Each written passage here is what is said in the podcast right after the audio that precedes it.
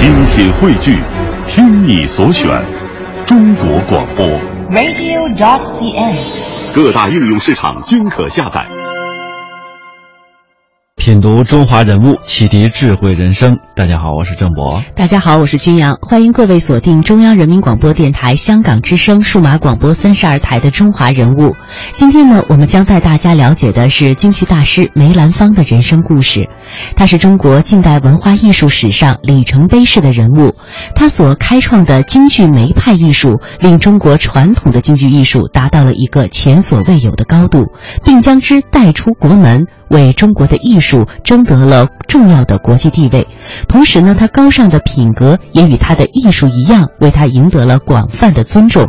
抗日时期，他蓄须明志，成为了表现民族气节的经典故事。虽然梅兰芳先生已经离开离开我们将近六十多年，但是梅派的艺术依旧是薪火相传，他的艺术仍然不断征服着新一代的观众，他的故事呢也仍然不断的被广为传颂。在一八九四年出生于北京的梅兰芳，原名叫做兰，字婉华，原籍江苏泰州。他出身于梨园世家，八岁的时候便进了云和堂拜师学艺，攻青衣兼刀马旦。正式登台之后，苦心钻研，在唱念、舞台、舞蹈、音乐、化妆等各方面都有创新，世称梅派。同时，他还整理和编排了大量的新戏，极大的丰富了京剧的剧目。他也向其他的戏曲门类相借鉴，把昆曲的元素最先呢就融入到了京剧自己的表演当中。接下来的这段音频既有梅兰芳先生的儿子梅葆玖的回忆，同时也有一些戏曲专家的讲述。这这就是影轴吧？这出来以后，你比方说学昆曲的时候，你学丝凡的时候，他这影轴一出来，很多身段，你看这不，然后这么一看，甩也好，是一个、两个、三个，再一看啊，这么也好，那这些东西都是昆曲里的必必修课。那这些东西你要不学的话，等到你排到京剧《太上外传》《洛神用的时候，实际上这都是都是他的身段的元素。梅大师生前说的。学了昆曲以后，咱们在京剧再演京剧就得心应手了。你要再排什么《洛神》了，排什么《太神外传》了，那你太阔了。你这个身段你怎么用，只要你合适，你怎么用都是都是好看的。梅兰芳的一生都和昆曲有着难解的情缘。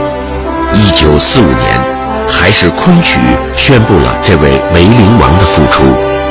这在上海演演昆曲，跟于正飞两人演昆曲，在美琪大戏院头一场上我爱看，太美了，售票处的门窗都挤破了，就是这么演了十三场。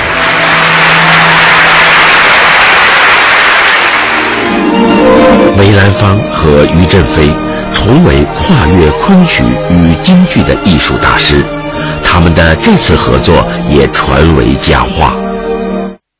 人物穿越时空，人生启迪智慧，人文润泽心灵，人性彰显力量。香港之声，中华人物，为你细数那些被历史记住的名字。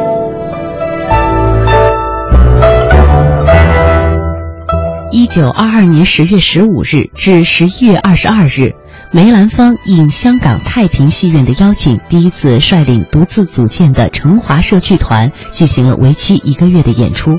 在香港的演出相当的轰动，前往太平戏院的观众无以计数。接下来，我们来听听他与香港的不解之缘。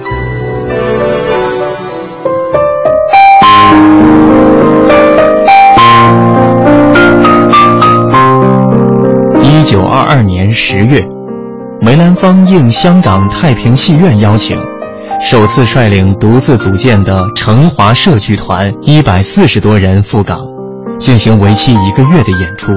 由于《霸王别姬》是新排演的戏，因此港方要求演唱此剧，但这部戏另外的一位角儿杨小楼患病，未能同行，所以。梅兰芳邀武生沈华轩配演霸王一角。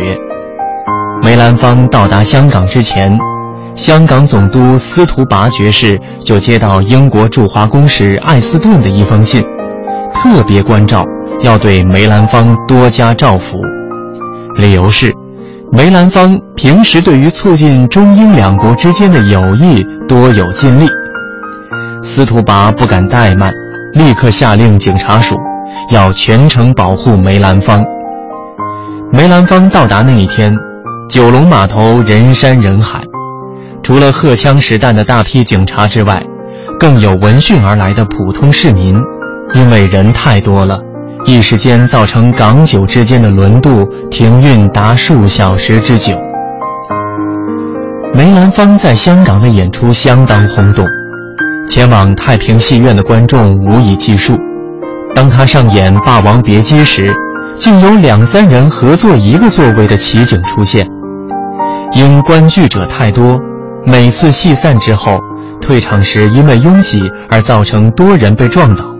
失误者也因此逐日增多，戏院不得已又在梅兰芳的大咒戏之后加演一出由岳灵、陈少武等人的演出，让一部分戏迷继续滞留在戏院，以此达到分散人流的目的。这种情况在香港是从来没有过的。港人除了看梅兰芳的戏，更多的是想一睹梅兰芳的风采。梅兰芳去戏院看越剧，原本看越剧的观众却转过头来看他。当他在饭店进餐时，市民从四面八方涌来，转眼之间就将饭店围了个水泄不通。最让人惊心动魄的是，在饭店对面的高约十丈的九层住宅楼上，不少人为了占领有利地形，以便清晰地看到梅兰芳真容，而不顾危险。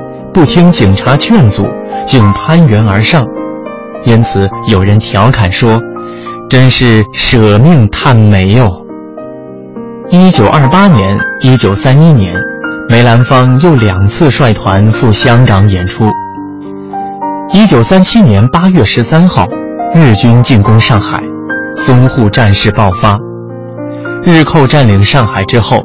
得知飞升世界的京剧第一名旦梅兰芳住在上海，就派人请他到电台讲话。梅兰芳当即洞察了日本人的阴谋伎俩，便决定尽快离沪，摆脱日寇纠缠。于是他给日本人带口信说要外出演戏，暗地里为赴港做着各种准备。他一方面利用冯幼伟到港公干之便，请他预先布置。另一方面，委托交通银行驻香港分行的许元来代为与香港立舞台联系赴港演出事宜，因而表面上看，梅兰芳此次赴港是应立舞台之邀，实际上是他预先安排请立舞台出面邀请，以便有一个名正言顺的离开上海的借口。一九三八年年初。梅兰芳携家眷和剧团演职员再次赴香港演出，演出一结束，在送走了剧团其他成员返京之后，梅兰芳全家就暂时隐居了下来，住在位于甘德道半山腰中的一幢四层公寓二层八号里，而这一住就是四年之久。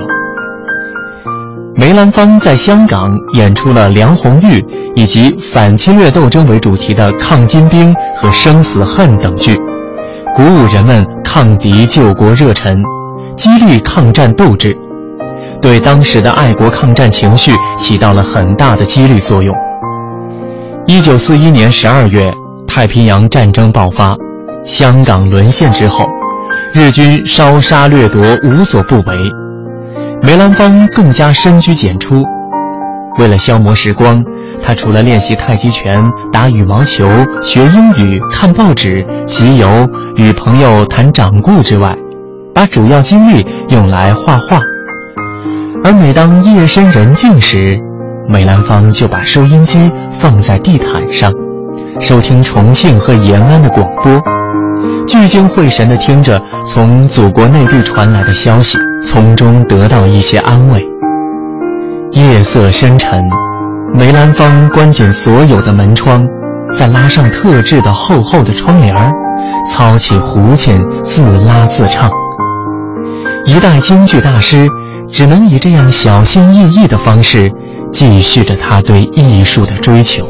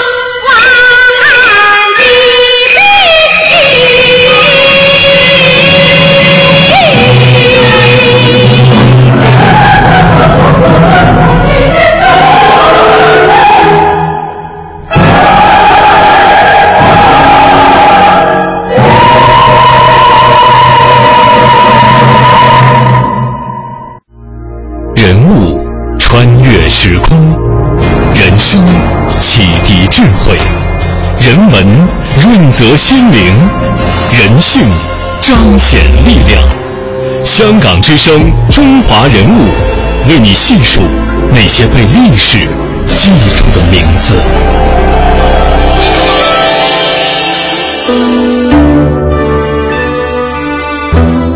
梅兰芳在中华民族遭受到帝国主义压迫和侵略的那个年代当中，由他所编演了很多具有爱国主义的剧目，来鼓舞人民的斗志。在最险恶的时刻，他蓄起胡须，不为日寇和汉奸的利诱威胁，拒不为敌人演出，这也保持了崇高的民族气节。接下来，我们就来了解一下，在反侵略那个动荡的时期的梅兰芳。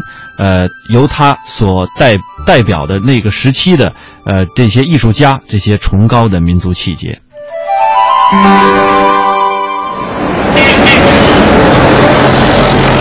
北京南城鲜鱼口胡同的中和戏院，在三十年代的北平，这里是有名的戏园子，各路名角都曾在这里登台献艺。一九三一年九月十八日这天晚上。这里坐满了慕名而来的戏迷，因为今晚唱大咒的是大名鼎鼎的梅博士，演出的剧目是《宇宙风》。当晚，梅兰芳像往常一样全心投入地演示着赵艳荣的悲喜。二楼包厢一位客人，戏没看完就突然匆匆离去的事。并没有引起他太大的注意。当时的梅兰芳怎么也想不到，就在这天晚上爆发了震惊全国的九一八事变，而那位中途离场的客人正是张学良。随着时局动荡，梅兰芳身边出现了两种声音。一方面，他的好友当时的中国银行行长冯耿光主张梅兰芳迁居南方，以避免被战火波及；另一边，梅兰芳的创作伙伴齐竹山则认为他应该留在京剧艺术的中心北平。梅兰芳犹豫再三，最终在一九三二年春天结束了为淞沪抗战受伤将士筹集要款的义演后。举家迁居上海。搬到上海来以后，已经一二八已经发生了嘛，已经一二八已经发生了，要排那个，他就排除那个抗金病。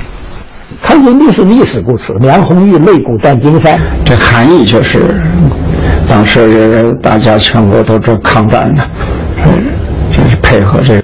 编译出这个鼓励、激励人们呢抗敌救国的戏。那时候这是一个社会的思潮，哎，你比如他唱抗抗金兵的这个时候，杨小楼也唱爱国戏，这个程砚秋更要唱，像周信芳、这个高庆奎，都要唱爱国的戏。那是一个社会的这个影响，影响到这个这属于这个属于艺术界。他这个人，他不会讲讲讲很多道理，懂吗？可是他要演出戏，抗金兵来。那个那个戏要演出什么那种气势来，他心里边很清楚。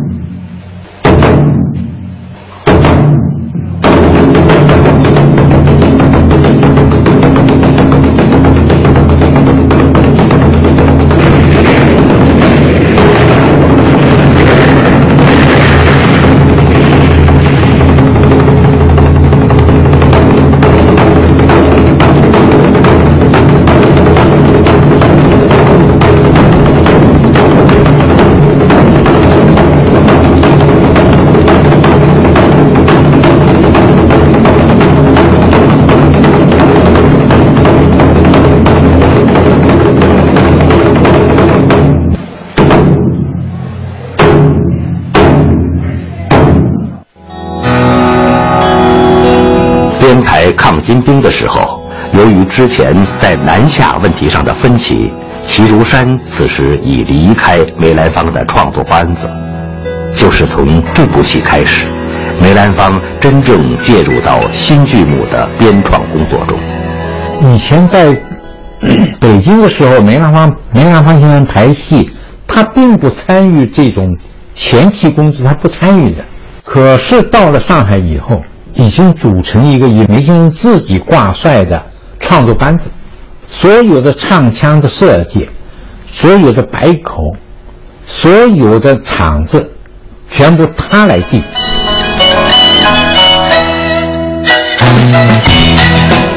一九三三年抗金兵成功上演之后，一九三六年二月，梅兰芳编演的另一部反战剧目《生死恨》。在上海天蟾舞台首演，引起强烈反响。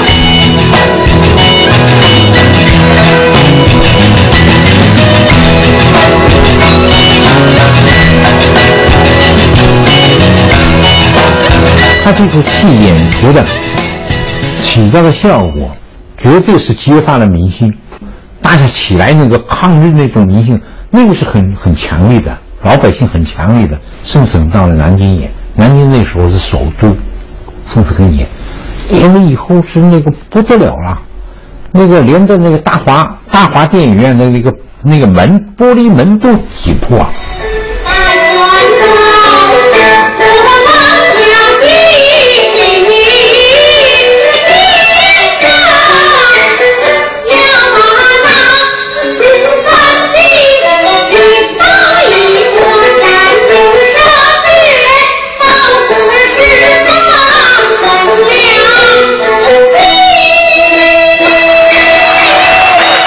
恨》票房的火爆，从侧面反映了当时人们反侵略情绪的高涨。然而，现实中局势的发展却与人们的愿望相悖。一九三七年夏天，七七事变爆发，北京沦陷；继而上海爆发八一三战役，经过三个月的顽强抵抗，上海最终沦陷。梅兰芳所在的租界成为孤岛。梅兰芳已经不是第一次经历战乱，当初军阀混战的年代就已经让他明白，自己稍有不慎就会被别有用心之人利用。租界并不能成为自己回避日本人的安全岛，因为他这名头在外头呢，是吧？你要普通老百姓，他不会找你麻烦的。你这梅兰芳，你谁不知道？尤其日本人，他日本老百姓也知道，他日本军国主义他也知道，是不是？这这这个这个这个，他来找你，你这就不好办了。那日本叫帝国主义呀，啊，他都他的铁蹄能够从他东瀛三岛跑到你中国这么大一个国土，他他能蹂躏了你八年了。作为一个美医，是在我们戏剧界呢叫泰斗大师，作为一个一个国家之间，那不捏他跟捏蚂蚁似的吗？他承受多大压力？离开沦陷区成为当时梅兰芳最迫切的愿望。很快，通过冯耿光的联络，一九三八年，梅兰芳与姚玉福带领成华社应邀赴香港演出。那次演出不得了，那次演出四十几天，几乎没有一天戏是相同的。那演完以后，积累了一些资金。完了呢，我父亲呢就带着团里边人呢就回到北京了。人都是北京人，都得给人送到家。呃，咱们约人去演戏了，然后再把人送回来。人到家，这里边时局很乱啊，这谁都愿意到家去跟家人在一起。所以说呢，我父亲带着这全团团的人呢，就都都回回到北京了。每天一家子呢就留在香港。当年梅兰芳与随后赶来团聚的家人，在香港干德道八号租了一套公寓安身。那时周围的邻居大多不知道，大名鼎鼎的梅兰芳跟自己住在同一所公寓，也没有人再听到过关于梅兰芳演出的消息。他当时我父亲他就没有打算再唱了，当时他的心情就是，你日本人你这么样，这个这个这个毁中国人，这个这个半半片河山都没了，我还唱什么戏？如果你要把全中国呀都给什么了，那我干脆我我也没什么意思了。确实当时是内心很压抑。溯华夏五千年，英才辈出；激扬文字，书写风流；跌宕声韵，记录千秋；征战沙场，气吞山河。这里是香港之声《中华人物》。